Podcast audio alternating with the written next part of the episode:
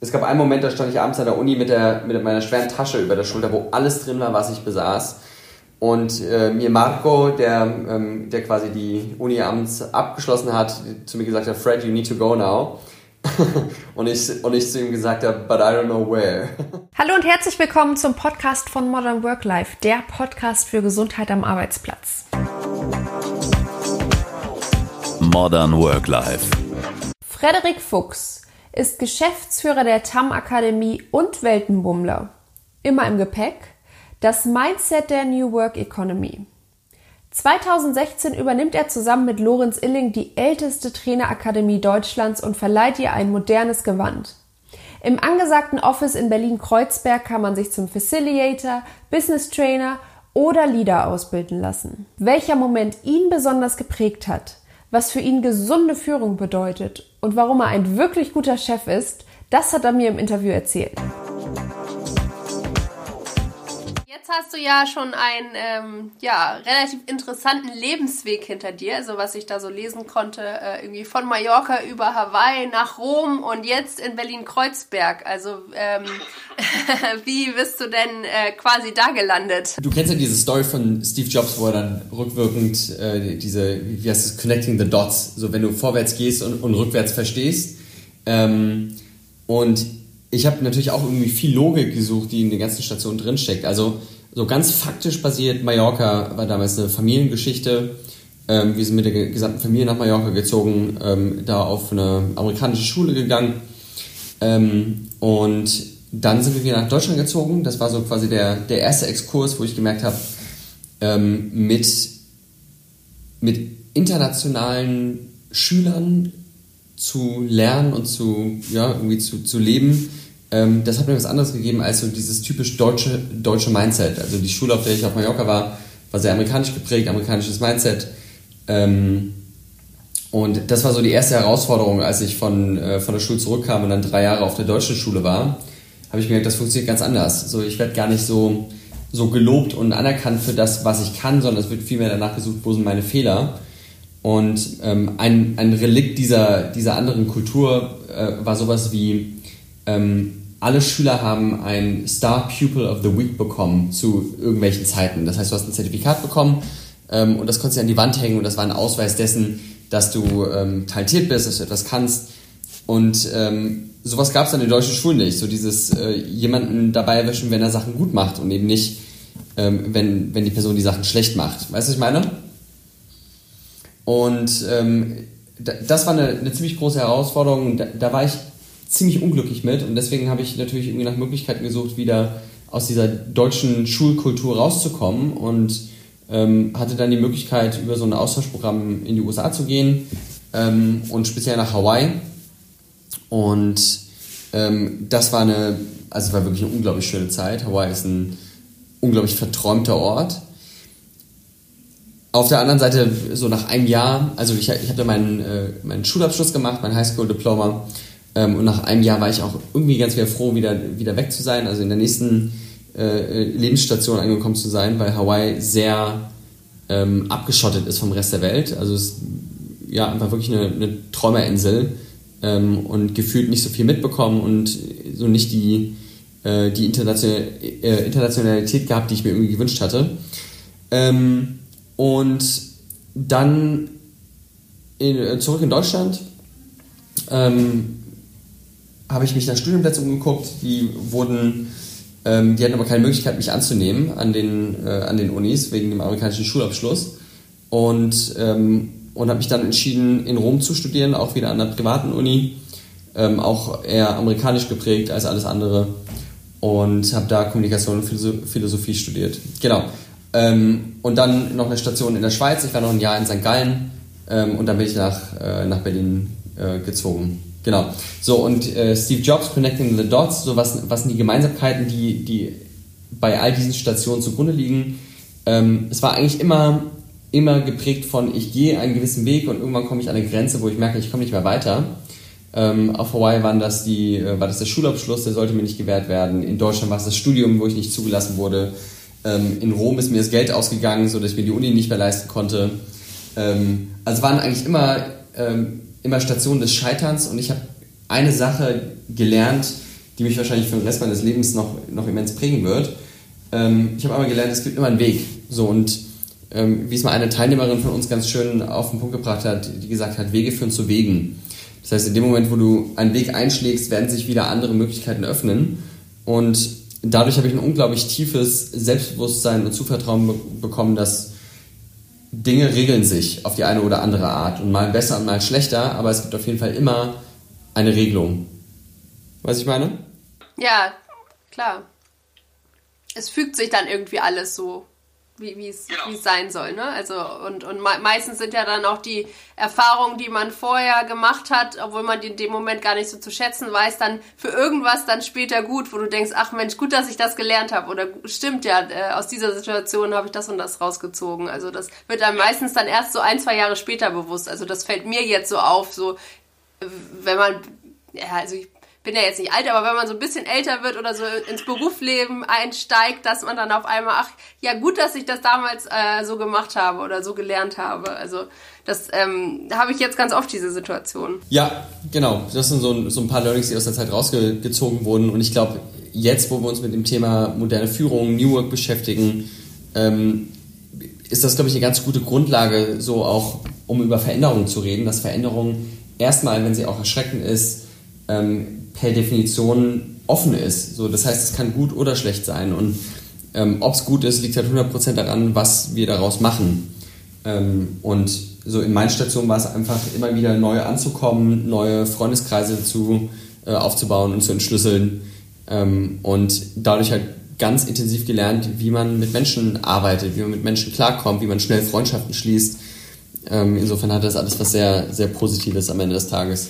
Gibt es irgendwie so eine Situation oder einen Moment, wo du sagst, okay, das hat mich echt am meisten geprägt ähm, auf, auf der Reise sozusagen? Also, ähm, äh, wo, wo man zurückdenkt und sagt, okay, das war echt so ein Meilenstein in meinem Leben. Ähm, positiv oder negativ? Beides, also das kann ja sowohl als auch äh, prägen. Ja, also die erste Sache, die mir eben eingefallen ist dazu, ist, es gab einen Moment, als ich in, in Rom an der Uni stand und mir nach dem ersten Semester eigentlich schon das Geld ausgegangen ist ähm, und ich mir kein Apartment mehr leisten konnte. Und dann bin ich ein Semester lang ähm, ja, im Grunde genommen von Couch zu Couch gesurft, also in, in 14 Wochen, ich glaube elfmal umgezogen. Und es gab einen Moment, da stand ich abends an der Uni mit, der, mit meiner schweren Tasche über der Schulter, wo alles drin war, was ich besaß. Und äh, mir Marco, der, ähm, der quasi die Uni abends abgeschlossen hat, zu mir gesagt hat, Fred, you need to go now. und, ich, und ich zu ihm gesagt habe, but I don't know where. und das war so ein Moment, wo ich gemerkt habe, wow, okay, so jetzt gerade komme ich hier nicht weiter. Und ich glaube, der war insofern prägsam, dass ich in dem Moment auch kapiert habe, jetzt muss ich eine Entscheidung treffen, die abseits des Wegs ist, den ich jetzt gerade eingeschlagen habe. Also ich hatte ja eigentlich vor, die, die acht Semester äh, komplett fertig zu studieren. Und dann habe ich gemerkt, so manchmal schreibt das Leben einfach andere Stories für jemanden. Und da habe ich mich dann entschieden, von der Uni abzugehen und stattdessen das Business, das ich damals parallel aufgebaut habe. Ich habe äh, vor äh, knapp neun Jahren ein Online-Magazin gegründet und äh, das damals so die ersten, die ersten Hefte rausgegeben und mich entschieden, auf das Ungewisse, auf das Unsichere zu setzen und eben nicht auf die Uni, weil ich gemerkt habe, da geht es jetzt gerade nicht weiter. Insofern ähm, prägsam, dass, dass auch wenn wir uns manchmal auf einem bestimmten Weg einschießen und, ähm, und den Weg dann auch gehen wollen, dass wir auch manchmal loslassen müssen und uns äh, die Veränderungen eben annehmen und sagen, ja, jetzt ist es halt so und mal gucken, was ich daraus mache. Ja, aber so ist der Moment ja eigentlich auch positiv und negativ. Ne? Also einmal so quasi der äh, das niedrigste Level, was man irgendwie fallen kann. Okay, man weiß nicht, wo man abends schlafen soll, hat irgendwie kein Geld mehr und daraus entsteht dann wieder was ganz anderes, äh, Positives, was dich dann letztendlich vielleicht zu deinem Ziel bringt oder ähm, ja, dahin, wo du heute bist. Also wer weiß, was gewesen wäre, wenn, wenn du da einfach deinen Abschluss gemacht hättest und dann alles gut und äh, was du dann heute machen würdest. Also. Ja, eben drum, genau. Deswegen, ich, ich glaube auch, die Erfahrungen sind erstmal nie gut oder schlecht, sondern es ist immer eine Frage, was, was du daraus machst und auch so ein bisschen, was daraus entsteht. Und ähm, ja, wer, wer, wer das, ich weiß nicht mehr, wer es so gut zusammengefasst hat. Also im Grunde genommen ähm, die, wenn, wenn du aufhörst, es weiter zu versuchen, erst dann bist du gescheitert. Weißt du, ich meine? Also solange du dran bleibst, solange du weitermachst, weißt du nicht, welche tollen Schätze du im Leben noch begegnest für den Weg, den du eingeschlagen hast. Insofern ähm, ja, war das schon eine, eine prägsame und dann im, im Endeffekt eine positive Erfahrung. Ja, und apropos Herausforderungen, denen man sich stellen muss, also wie, ähm, ja, wie war es eigentlich, als ihr dann 2016 die TAM-Akademie, die ja eigentlich äh, eine etablierte Institution war, auch dann auf die New Work Economy umstellen musstet? Also was mhm. musstet ihr da, ähm, ja, welchen Hürden müsstet, musstet ihr euch darstellen oder ähm, Gab es da ein komplettes Umdenken oder ähm, ja, wie habt ihr das so auf die Beine gestellt oder angefangen überhaupt? Ja, okay, kommen wir mal zum Business-Teil. ähm, also, der Anfang äh, war folgendermaßen, äh, als wir die Möglichkeit hatten, die TAM zu kaufen, haben wir uns erstmal damit beschäftigt, so lohnt sich das, ist das der richtige Mantel, ähm, unter dem wir unsere Ziele und Ideen umsetzen können ähm, und haben uns erstmal das Konstrukt angeguckt, also die Produkte, die Kunden, ähm, die GmbH per se, so die war verschuldet und deswegen stand die auch zum Kauf. Die hat vor meinem Vater gehört. Ähm, und wir hatten dann eben die Chance, sie zu kaufen und mussten erstmal gucken, so passt das eigentlich, was wir da machen wollen. Und das haben wir circa ein halbes Jahr gemacht, haben gemerkt, da ist, sind eine Menge Möglichkeiten drin und haben dann Anfang 2017 die Firma quasi, ich sage mal in Anführungszeichen, neu gegründet. Also wir haben eine neue GmbH gegründet ähm, mit der alten Marke und, ähm, und die erstmal nach Berlin geholt und dann in Berlin ein komplett neues Team aufgebaut. Und ähm, insofern sind wir, wenn du so willst, ein Startup mit ganz viel, ganz viel Historie. Ähm, die größten Herausforderungen sind nach wie vor so dieses, dieses New Work Mindset in die Köpfe der, der Leute reinzubringen. Und da sind eben ein paar Ansätze dabei, die sind tatsächlich neu. Ähm, es sind ein paar Ansätze dabei, die werden aber auch schon seit 20 Jahren proklamiert, wie zum Beispiel ähm, das Thema eine lernende Organisation. Ich glaube, das hat mein Vater mir schon auf dem, äh, in den guten Nachtgeschichten erzählt, dass Unternehmen äh, anfangen müssen, zu einer lernenden Organisation zu werden. Und jetzt langsam ähm, wird das ein Thema in vielen Unternehmen. Ähm, und in manchen anderen Industrien ist es schon längst wieder vorbei. Also da ist es schon wieder äh, zehn Schritte weiter. Ähm, ein Apple oder ein Samsung oder so diese Unternehmen, die würden gar nicht funktionieren, wenn die sich nicht ständig innovieren würden. Ja, also das, das war eigentlich so die, die größte Herausforderung. Ähm, und dann sind wir damals gestartet, so mit unserer, mit unserer ersten Dienstleistung, wenn du so willst, die Business-Trainer-Ausbildung. Ähm, und das ging aber relativ schnell, dass wir da wieder auf dem grünen Zweig waren und äh, die Kurse wieder ausgebucht waren. Ja. War das damals, wart ihr damals quasi so ein bisschen Vorreiter auch, was ähm, New Work anging? Oder wie würdest du das generell einschätzen, so im Vergleich zu anderen Ländern, wo du gerade von Apple und Samsung und so sprichst? Wie steht denn Deutschland gerade so da? Also, äh, ist das mehr so PISA-Studienniveau oder stehen wir da ganz gut äh, da? Boah, das ist eine gute Frage. Also ähm, ich, ich kann das gar nicht fundiert international betrachten, weil ich nicht weiß, was in anderen Ländern dazu abgeht. Ähm, ich glaube, das liegt zum Teil daran, dass dieser Begriff New Work, der ist ja nicht, das ist ja kein wirklich aufgeräumter Begriff. Also es gibt viele, ähm, viele Meinungen dazu, was Leute glauben, was New Work ist. Bei dem einen ist es irgendwie das, das, Tram, das Trampolin oder der Tischkicker und ähm, Ping-Pong und Dartscheibe.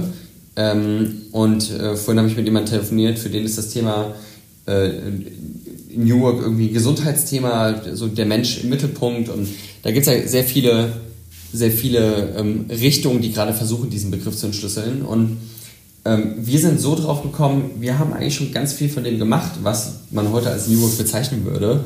Und wir hatten diesen Begriff noch gar nicht auf dem Schirm. Und irgendwann sind wir mal darüber gestolpert und haben uns angefangen damit zu beschäftigen und haben gemerkt, hey, das machen wir doch eigentlich schon. Wir haben der Sache nur noch keinen Namen gegeben. Und das sind so ganz für uns zumindest so, unsere Generation, wir sind alle, alle relativ jung, sind das, sind das ziemlich normale Eigenschaften. So, ich, ich habe nie im Konzern gearbeitet, ich habe das nie kennengelernt, ähm, von irgendeinem Chef denunziert zu werden oder äh, so missachtet oder respektlos behandelt zu werden. Ähm, für mich war es schon immer klar, so die einzige Art und Weise, ein Unternehmen aufzubauen, ist, Mitarbeitern Verantwortung zu geben, ähm, so kriegen Projekte übertragen, dürfen Entscheidungen treffen, ähm, werden wertschätzend behandelt. So eins unserer absoluten Mantras ähm, ist, ist, die, äh, ist diese Wertegrundlage, erwachsene Menschen behandeln wie Erwachsene und sie verhalten sich wie Erwachsene. Und das, das klingt so unglaublich banal, weil du denkst, ja klar, das machen wir doch die ganze Zeit, aber das machen relativ wenige Unternehmen, ihre Menschen wirklich wie Erwachsene zu behandeln. Ähm, und jetzt würden wahrscheinlich einige sagen, ja, nee, doch, doch, doch, das machen wir. Ähm, und ich würde dann, äh, ich würde sagen, jemanden zu sagen, wann die, äh, also wann du kommen und wann du gehen darfst, also so fixe Arbeitszeiten, das ist doch nicht Erwachsene wie Erwachsene behandeln. Ähm, weißt du, ich meine? Also, dass ich einem Mitarbeiter sage, äh, es ist noch nicht 18 Uhr, du darfst noch nicht gehen, du darfst noch nicht gehen, was für, ein, was für eine verdrehte Welt. Also, äh, da, da steht ein erwachsener Mann oder eine erwachsene Frau und die haben vielleicht Kinder oder Ziele oder ähm, vorher schon ein eigenes Unternehmen gegründet. So, alle mit ihrem Hintergrund und jetzt auf einmal kommt ein Chef und der glaubt, Kontrolle ist, ist extrem wichtig. Ähm, und jetzt sage ich meinen Mitarbeitern mal, was sie dürfen und was sie nicht dürfen. Und das war für mich total, ja, da war ich echt ziemlich perplex, als ich gemerkt habe, das scheint jetzt so the new shit zu sein. Ähm, dass jetzt Unternehmen anfangen, New Work zu machen, wo ich immer dachte, so ist das nicht normal.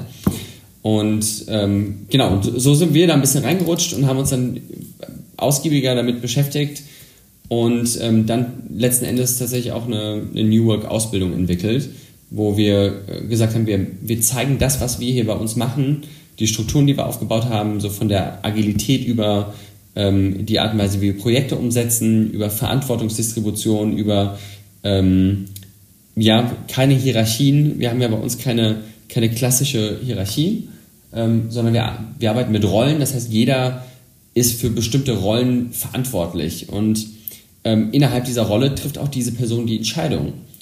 Ähm, und so kann ich zum Beispiel als Geschäftsführer auch nicht einfach in der Buchhaltung rumfuschen und sagen, wir machen das jetzt so und so, sondern das macht die Person, die dafür zuständig ist. Ähm, und das Einzige, was ich darf, ist Impulse reingeben, ich darf Vorschläge machen, aber die, die Entscheidung letzten Endes liegt bei der Person selbst. Ja klar, also äh, ja quasi die Kompetenzen bei den Mitarbeitern lassen und nicht so eine, der da mit dem Zeigefinger immer durch den Laden läuft und im Zweifel alles viel komplizierter macht, als es sonst wäre. Genau. Und wie gesagt, ich kann das jetzt nicht, nicht 100% beurteilen, wie das im, im internationalen Vergleich ist. Ähm, ich weiß es von, von ein paar Freunden in amerikanischen Unternehmen, so, aber auch das ist super divers. Also es gibt die und die. Ähm, ich glaube, wenn man sich die Metropolen anguckt und die, die jüngeren Startups, also nicht, nichts, was so aus, aus einer klassischen Konzernausgründung kommt, sondern die, die wirklich anfangen, Prozesse und äh, Produkte neu zu denken, da sehe ich das häufiger. Also so die, die äh, Unternehmerkreise, in denen wir sind, mit den Leuten, mit denen wir zu tun haben, ähm, da sind wir jetzt keine Seltenheit mit der Art und Weise, wie wir Dinge tun. Ähm, aber wir probieren definitiv sehr exper äh, experimentierfreudig aus. Das heißt, bei uns sind zum Beispiel alle Gehälter transparent ähm, und äh, die werden auch mit dem Team diskutiert. Das heißt, wir sprechen darüber, ähm, wie viele alle verdienen sollten und was fair ist und was sollten wir honorieren. Sollten wir Zeit honorieren? Sollten wir ähm, akademischen Hintergrund honorieren? Sollten wir Output honorieren? Ähm, und Mitarbeiter in diesen Prozent einzubinden, ähm, das, das ist für mich dieses Erwachsene behandeln wie Erwachsene. Ja, ich finde das also auch total, stimme ich dir auch zu. Und äh, auf dem Papier hört sich das auch immer alles toll an oder halt in so einem kleinen Kosmos quasi, in, so einem kleinen Start-up-Kosmos, aber was ich auch viel, erlebt, äh, viel erlebe in den Unternehmen ist halt, dass die Mitarbeiter das auch tatsächlich fordern. Okay, du musst um neun zur Arbeit da sein, dann darfst du auch erst um fünf gehen und vom zwölf bis eins hast du Mittagspause. Und äh, das haben, haben die dann 20 Jahre lang schon so gemacht und das wollen die auch die nächsten 20 Jahre oder im Zweifel meistens ja nur noch 10 oder 5 bis zur Rente. Und das ist halt so schwierig, diese Leute auch zu bekommen und zu sagen, hey, probiert doch mal was Neues aus, auch wenn ihr nur noch irgendwie ein paar Jahre habt zur Rente. Es kann euch trotzdem noch unterstützen. Und ähm, das sind immer so die Herausforderungen, auch diese Leute zu kriegen. Nicht nur halt die jungen Start-up-Leute oder Millennials irgendwie, die sowieso mit, diesem, mit dieser Einstellung aufwachsen, sondern eben auch die, die das vielleicht noch gar nicht kennen und noch aus einer anderen Generation stammen. Ich weiß nicht, macht ihr da auch irgendwas oder ist das wirklich eher eure Zielgruppe, halt die Jüngeren? Was glaubst du, woran das liegt, dass sich, nennen wir es mal pauschalisieren, die ältere Zielgruppe ähm, so beratungs- oder veränderungsresistent ist? Ja, ich glaube einmal natürlich äh, fehlende Kommunikation. Ähm, viele haben Angst vor fremden Sachen, die denken, denen wird irgendwas weggenommen oder im Zweifel wird ihr Job wegrationiert. Ähm, also das ist, glaube ich, einfach so die Angst vor Fremden. Und äh, das schaffen viele nicht, äh, ihnen das zu nehmen und einfach auch ein bisschen Neugierde zu wecken und das eben auch transparent zu halten und äh, zu sagen, okay, wir machen jetzt mal das und das, wir probieren das aus und äh, seid ihr mit im Boot? Ähm, äh, und, und dann halt eben auch entsprechendes Feedback im Nachhinein zu geben. Okay, das hat gut funktioniert, das und das hat sich verändert, weil oftmals habe ich das Gefühl, diese Maßnahmen verlaufen so im Sand in den Unternehmen. Da wird irgendwas ausprobiert und dann äh, machen die Mitarbeiter vielleicht voller Freude mit und dann haben sie aber im Nachhinein so das Enttäuschungsgefühl, ach ja, das hat ja eh nichts gebracht oder ähm, äh, ja, nee, sowas müssen wir nicht nochmal machen. Und äh, das ist dann immer so schade irgendwie.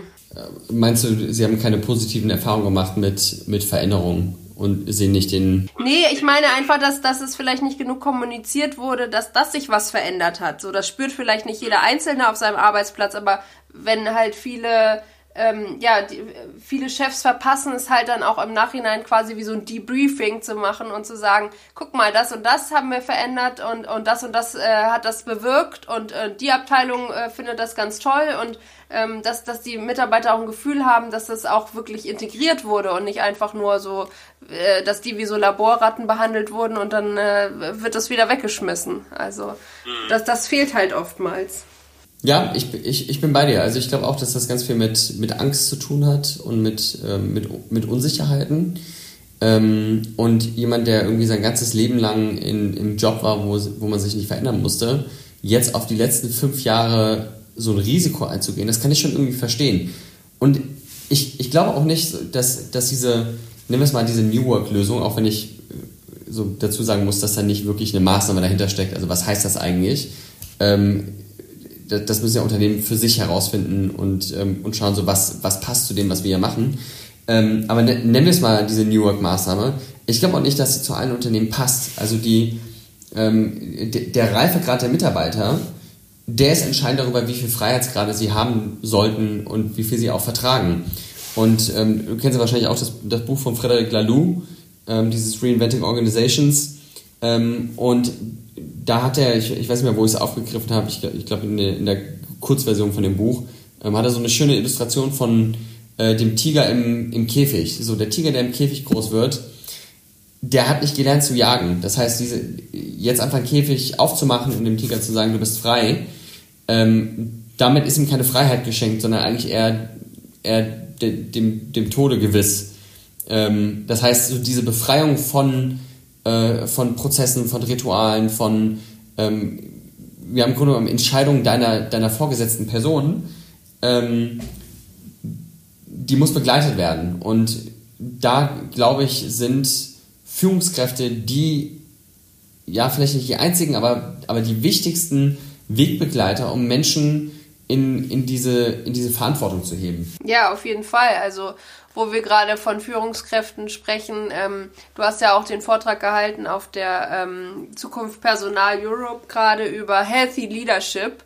Ähm, ja, was bedeutet das denn für dich? Also, was, was macht eine gute Führungskraft aus und was macht eine in Anführungsstrichen gesunde Führungskraft aus? Also, wenn, wenn wir über Führung sprechen ähm, und versuchen, das irgendwie zu quantifizieren, was ja per se erstmal schwierig ist. Also wie finde ich heraus, ob, äh, ob, du, wie, ob du jetzt eine gute Führungskraft bist.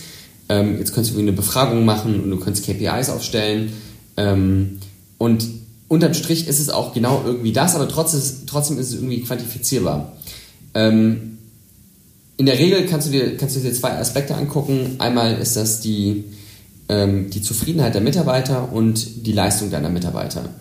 Und die zwei in, in Einklang zu bringen, also Zufriedenheit und Leistung, das ist unterm Strich deine Aufgabe als Führungskraft. Die Leistung, weil das dein, dein Anforderungsprofil des Unternehmens ist und die Zufriedenheit ist so die menschliche Perspektive deiner Mitarbeiter, damit es ihnen gut geht, damit sie zufrieden sind.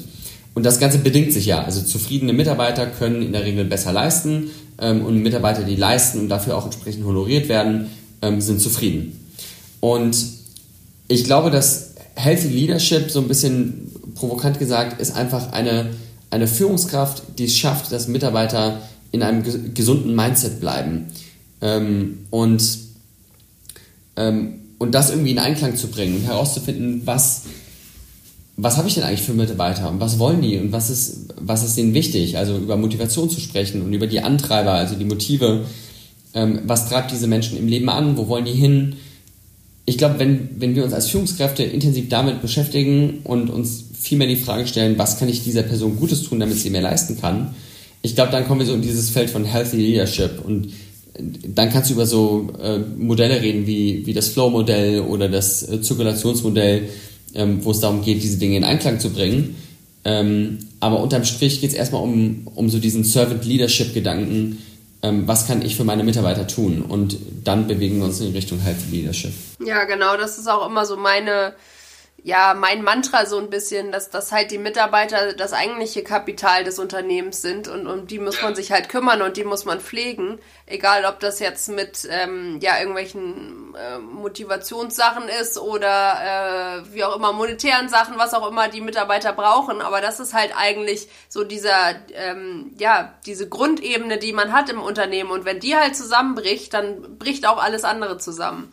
Und das ist, glaube ich, das, was viele noch nicht so verstanden haben ähm, und hoffentlich äh, in der Zukunft verstehen werden. Also, dass, dass, dass man quasi ähm, ja, seine Mitarbeiter gesund halten muss, um, um den Betrieb dann auch, auch gesund zu halten. Ja, wir können ja einfach mal drüber, weiter drüber sprechen. Ähm, wie du denn deinen Führungsstil beschreiben würdest. Also ähm, äh, als Profi quasi, ähm, manchmal ist man ja ähm, ja, äh, sieht man ja auch die, äh, den Wald vor lauter Bäumen nicht und ähm, äh, das, was man so predigt, lebt man ja auch manchmal nicht immer. Also ich weiß das ja von mir selber, wenn ich irgendwie was über ähm, Gesundheit erzähle, dann äh, ist das auch nicht immer das, was ich unbedingt immer zu Hause auslebe. Also ähm, ja, was kannst du denn zu dir sagen als quasi ähm, Chef, auch wenn ihr eben diese Hierarchien gar nicht habt? Also erstmal grundsätzlich würde ich so von diesem Begriff Profi absehen, weil ich glaube, ähm, wir haben alle das, das Potenzial, noch besser zu werden. Ähm, und ich habe auch ganz viele Schwächen und äh, ja, unausgeprägte Kompetenzen, ähm, an denen ich auch arbeiten kann und muss. mein Führungsstil würde ich beschreiben eher in der Rolle als, als Coach oder als Facilitator. Also wenn in unserem Führungskräfteprogramm zum Beispiel gucken wir uns die verschiedenen Rollen der Führungskraft an. Das sind äh, sechs Rollen, in denen wir uns bewegen. Ähm, das eine ist der disziplinarische Vorgesetzte, das ist so die, die typische Führungskraft, die wir hier in Deutschland kennen. Ähm, also ich, ich bin Chef oder Chefin und sag dir, wie du es tun sollst und im schlimmsten Fall micromanage ich dich auch noch. Das ist eine Rolle, die, die sehen wir meistens so als die Führungsrolle. Es gibt aber weitere Rollen, die mindestens genauso wichtig, wenn nicht sogar noch wichtiger sind. Und eine davon ist zum Beispiel der Coach, ist der Facilitator, ist der Personalentwickler, ähm, ist auch der Mentor. Und ähm, in, in diesen Rollen wollen wir uns eigentlich bewegen und gucken, was braucht mein Mitarbeiter, meine Mitarbeiterin in einem bestimmten Moment. Und dann sollte ich in der Lage sein, die Rolle zu wechseln. Und manche Sachen liegen uns natürlich mehr, manche Sachen liegen uns weniger. Mir persönlich liegt die Coach- und Mentor- und Facilitator-Rolle. Ähm, woran ich arbeite, ist der disziplinarische Vorgesetzte. Also dann auch ganz klar zu sagen, äh, das ging nicht und ähm, ja, und das eben straight und direkt auch rüberzubringen. Ähm, so, also manche Sachen liegen uns, an manchen Sachen müssen wir arbeiten. Ähm, genau, ich versuche immer alle in die Verantwortung zu heben. Das heißt, ich versuche durch Fragen zu führen und auf bestimmte Antworten hinzuführen, die aber nicht von mir kommen, ähm, sondern von der Person selber. Und ich glaube, dadurch entsteht auch dieser, dieser Effekt, dass, dass eine Person sagt, cool, dann habe ich Bock, es umzusetzen, weil ich einmal, weil es meine Idee ist, weil ich selber darauf gekommen bin, also dieser Besitztumseffekt von Ideen, ähm, und zum Zweiten auch die Person dann auch machen zu lassen. Das heißt nicht Freifahrtschein geben für alles, sondern schon den Prozess begleiten, aber immer genau so viel Freiheit wie möglich ähm, und so viel Stütze wie nötig. Genau, also erstmal finde ich sowieso auch total wichtig, wie du sagst, dass man seine Rolle kennt und dann halt eben auch seine Schwächen kennt. Und ich glaube, das äh, haben ganz viele nicht. Also ähm, so dieser Chefgedanke ist ja meistens immer, okay, ich, ich weiß das alles besser und ich bin Chef und äh, so ist es halt oftmals nicht. Und ich finde, das zu erkennen und auch mal einzugestehen, okay, in diesem Bereich habe ich äh, vielleicht Schwierigkeiten, aber da bilde ich mich weiter oder ähm, ich will jetzt vielleicht noch von dieser anderen Rolle noch ein bisschen was in meinen ähm, in meine Führung mit einbringen und da deswegen ähm, arbeite ich daran und das finde ich immer wichtig, dass, dass man halt das eben als Prozess ansieht und da hatte ich auch gerade mit äh, dem Michael drüber gesprochen, ähm, ja, von dem Talente-Podcast, dass auch nicht immer unbedingt nur der der am meisten Erfahrung hat oder am längsten in der Firma ist, äh, immer geeignet ist, Chef zu sein, sondern das kann halt auch jemand sein, der vielleicht äh, gerade mal ein Jahr dabei ist, aber wenn er eben diese Führungsqualitäten hat und dieses Verständnis, dann ist der vielleicht viel besser in der Rolle. Und ich glaube, von diesem Denken muss man auch so ein bisschen abrücken, dass es nicht halt immer der Älteste ist oder der in der Hierarchie am höchsten steht, sondern äh, dass, dass es halt eben auch von Vorteil sein kann, da andere Leute mal ähm, ranzulassen und dass, dass ähm, man diesem Begriff Chef auch gar nicht mehr so viel Bedeutung zu ähm, ja, zusprechen darf, sondern das ist halt einfach nur eine weitere Position in der Firma. Absolut. Sehe ich, sehe ich genauso wie du. Ich glaube, es ist einfach ein gewachsenes Konstrukt, weil in dem Moment, wo du einen Mitarbeiter oder eine Mitarbeiterin befördern willst, also im Sinne von, ich erkenne an, dass du eine gute Leistung bringst und ich möchte dir ähm, damit mehr Handlungs- und Kompetenzspielraum geben, ähm, kam ja klassischerweise immer die Beförderung zu einer Führungsfunktion. Und ähm, das heißt, in, den, in ganz vielen Unternehmen ist der einzige Karrierepfad der, äh, die, die, Führungskarriere. Das heißt, ich komme irgendwann zum Punkt der Personalverantwortung. Das muss ja gar nicht sein. Ich kann doch auch eine wunderbare, exzellente Qualität abliefern, einfach als Fachkraft.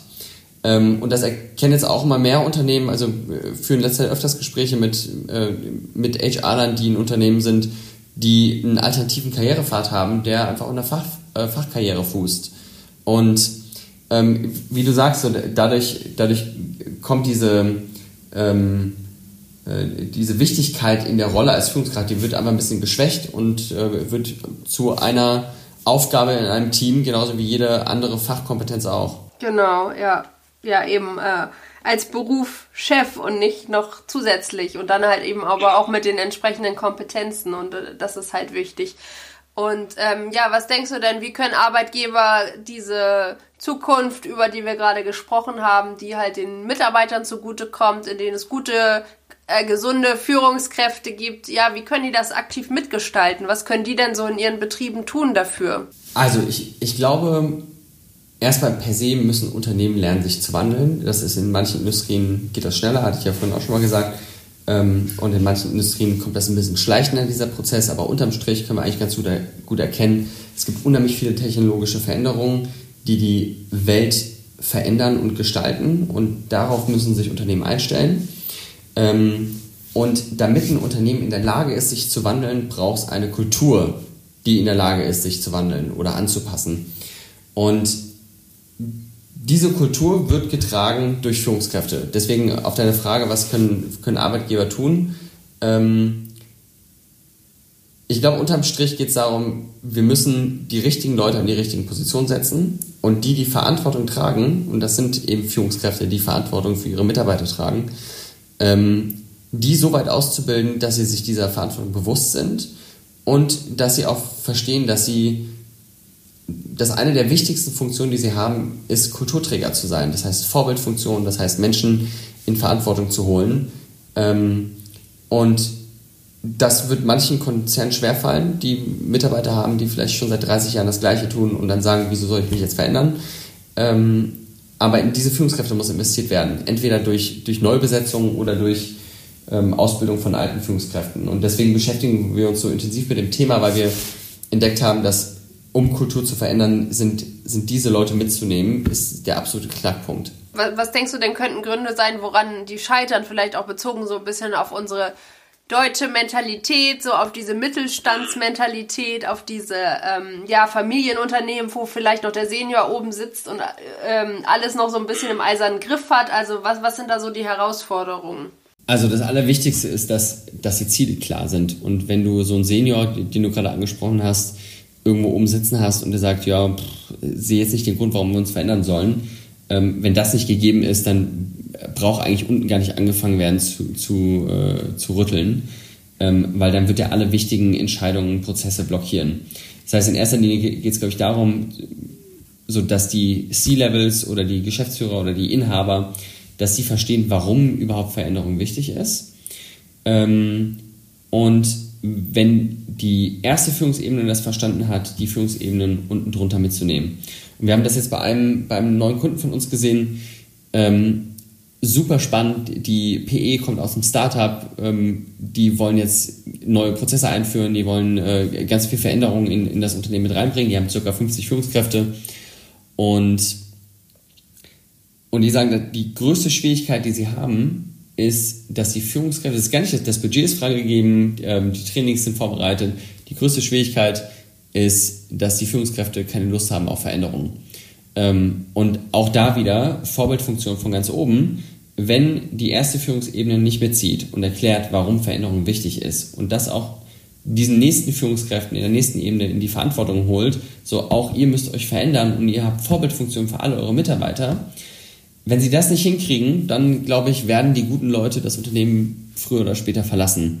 Und das sind dann diese, diese Highflyer, die irgendwie alle zwei, drei Jahre den Job wechseln und sagen, ich, ich suche mal meinen Job aus. Und zu Recht, so die sprechen vielleicht zwei, drei, vier Sprachen, weil halbwegs international aufgewachsen. Auf jeden Fall, wenn man einen Austausch ja in Dublin oder in den USA oder irgendwo und dann, ähm, dann steht die Welt offen. Du kannst in ähm, Lissabon arbeiten, du kannst in Australien arbeiten, du kannst irgendwo in den USA arbeiten. Ähm, die ganze Welt steht dir offen als, als smarter, äh, multinationaler ähm, äh, Mitarbeiter. Und wenn die Kultur im Unternehmen nicht stimmt, dann hauen dir diese High Potentials ab und dann beschweren sich alle, dass es keine High Potentials mehr gibt. Die gibt es schon, die stecken nur in anderen Unternehmen. Und deswegen, so, auch da wieder so, so die, diese Binsenweisheiten. Du kommst wegen einem Unternehmen und gehst wegen dem Chef. Ähm, das, das kommt ja nicht von irgendwo her. Und deswegen glaube ich, wenn, wenn man gute Talente anziehen will, dann braucht man eine gute Kultur und für die gute Kultur sind die Führungskräfte zuständig. Und daran würden dann diese Unternehmen auch scheitern, wenn die Führungskräfte sagen, ich verstehe nicht wieso, ähm, ich will doch einfach hier nur Chef sein und meine Rolle haben ähm, und gut ist. Einer eurer Slogans ist ja äh, Dear Future, we are ready now. Und äh, wofür bist du denn bereit? Was wünschst du dir denn für die Zukunft? Ähm, also be bezogen jetzt auf äh, ja vielleicht die Arbeitswelt in Deutschland, die Führungskräfte. Also ja, ähm, was ist da so deine Vorstellung? Eine Sache, die wir, die wir überall versuchen mitzugeben, ob das in unserer Trainerausbildung ist oder in der Leadership-Ausbildung oder in der New Work-Ausbildung oder auf unseren Vorträgen, ist klarzumachen, dass es immer mit der Haltung anfängt. Und so, wenn wir jetzt in die Zukunft gucken, ich hatte witzigerweise, war das heute Morgen, ich glaube heute Morgen ein Gespräch mit meiner Freundin darüber, ähm, dieses, wir, wir hatten uns alte Handys angeguckt, so das alte Nokia und so Sony Ericsson und weißt du noch, Klapp-Handys und die konnten ja noch gar nicht wirklich irgendwas. Und ähm, dann sagte sie, äh, ich frage mich, wie das in, äh, in 20 Jahren ist, so wenn meine Tochter groß ist. Ähm, dann waren die iPhones für uns die neuen Geräte und wie wird es dann sein?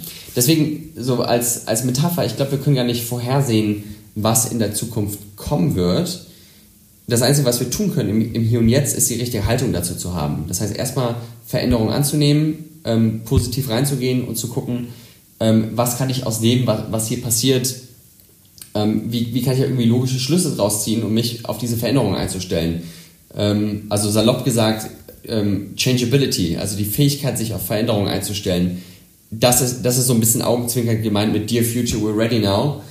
Ähm, so, wir können nicht bereit sein für die Zukunft mit mit Ausstattung. So, es, es geht wirklich um die innere Haltung. Und da müssen wir ganz spontan gucken, so was ist jetzt die smarteste Lösung. Und das könnte jetzt irgendwie, äh, so jetzt sind ja gerade so diese Bass-Themen New Work und Design Thinking und Agile und Lean und ähm, in den 90ern war es NLP. So, da war das der, ähm, der coole neue Scheiß. Ähm, und in 20 Jahren ist es wieder was anderes. Aber was auf jeden Fall bleibt, ist die Haltung, sich auf neue Dinge einzulassen, sie auszuprobieren zu gucken, funktioniert das für uns. Ähm, und was wir zum Beispiel bei uns sehr, sehr gerne machen, ist, wir testen Dinge. 30 Tage, 60 Tage und dann gucken wir, wie war es. Und wenn es nicht gut war, dann finden wir eine bessere Lösung. Äh, und wenn es gut war, behalten wir es bei. Ja, genau. Ich glaube, es ist auch eh das Wichtigste, dass man diese Flexibilität sich bewahrt oder die auch erstmal ähm, ja für sich findet, äh, um eben auf äh, ja die Situationen, die in der Zukunft kommen werden, entsprechend reagieren zu können und da nicht in irgendwelchen steifen Prozessen gefangen zu sein, sondern wirklich ähm, ja spontan darauf reagieren zu können. Ja. Dann danke ich dir ganz herzlich Super. für dieses äh, tolle Gespräch. Dito, hat Spaß gemacht. So, das war's. Wenn euch die Folge gefallen hat, lasst mir gerne eine Bewertung oder einen Kommentar da oder ihr abonniert am besten gleich den ganzen Podcast. Und für eure tägliche Dosis Gesundheit am Arbeitsplatz schaut doch mal bei meinem Instagram-Kanal vorbei, modernworklife.de. Modern Work Life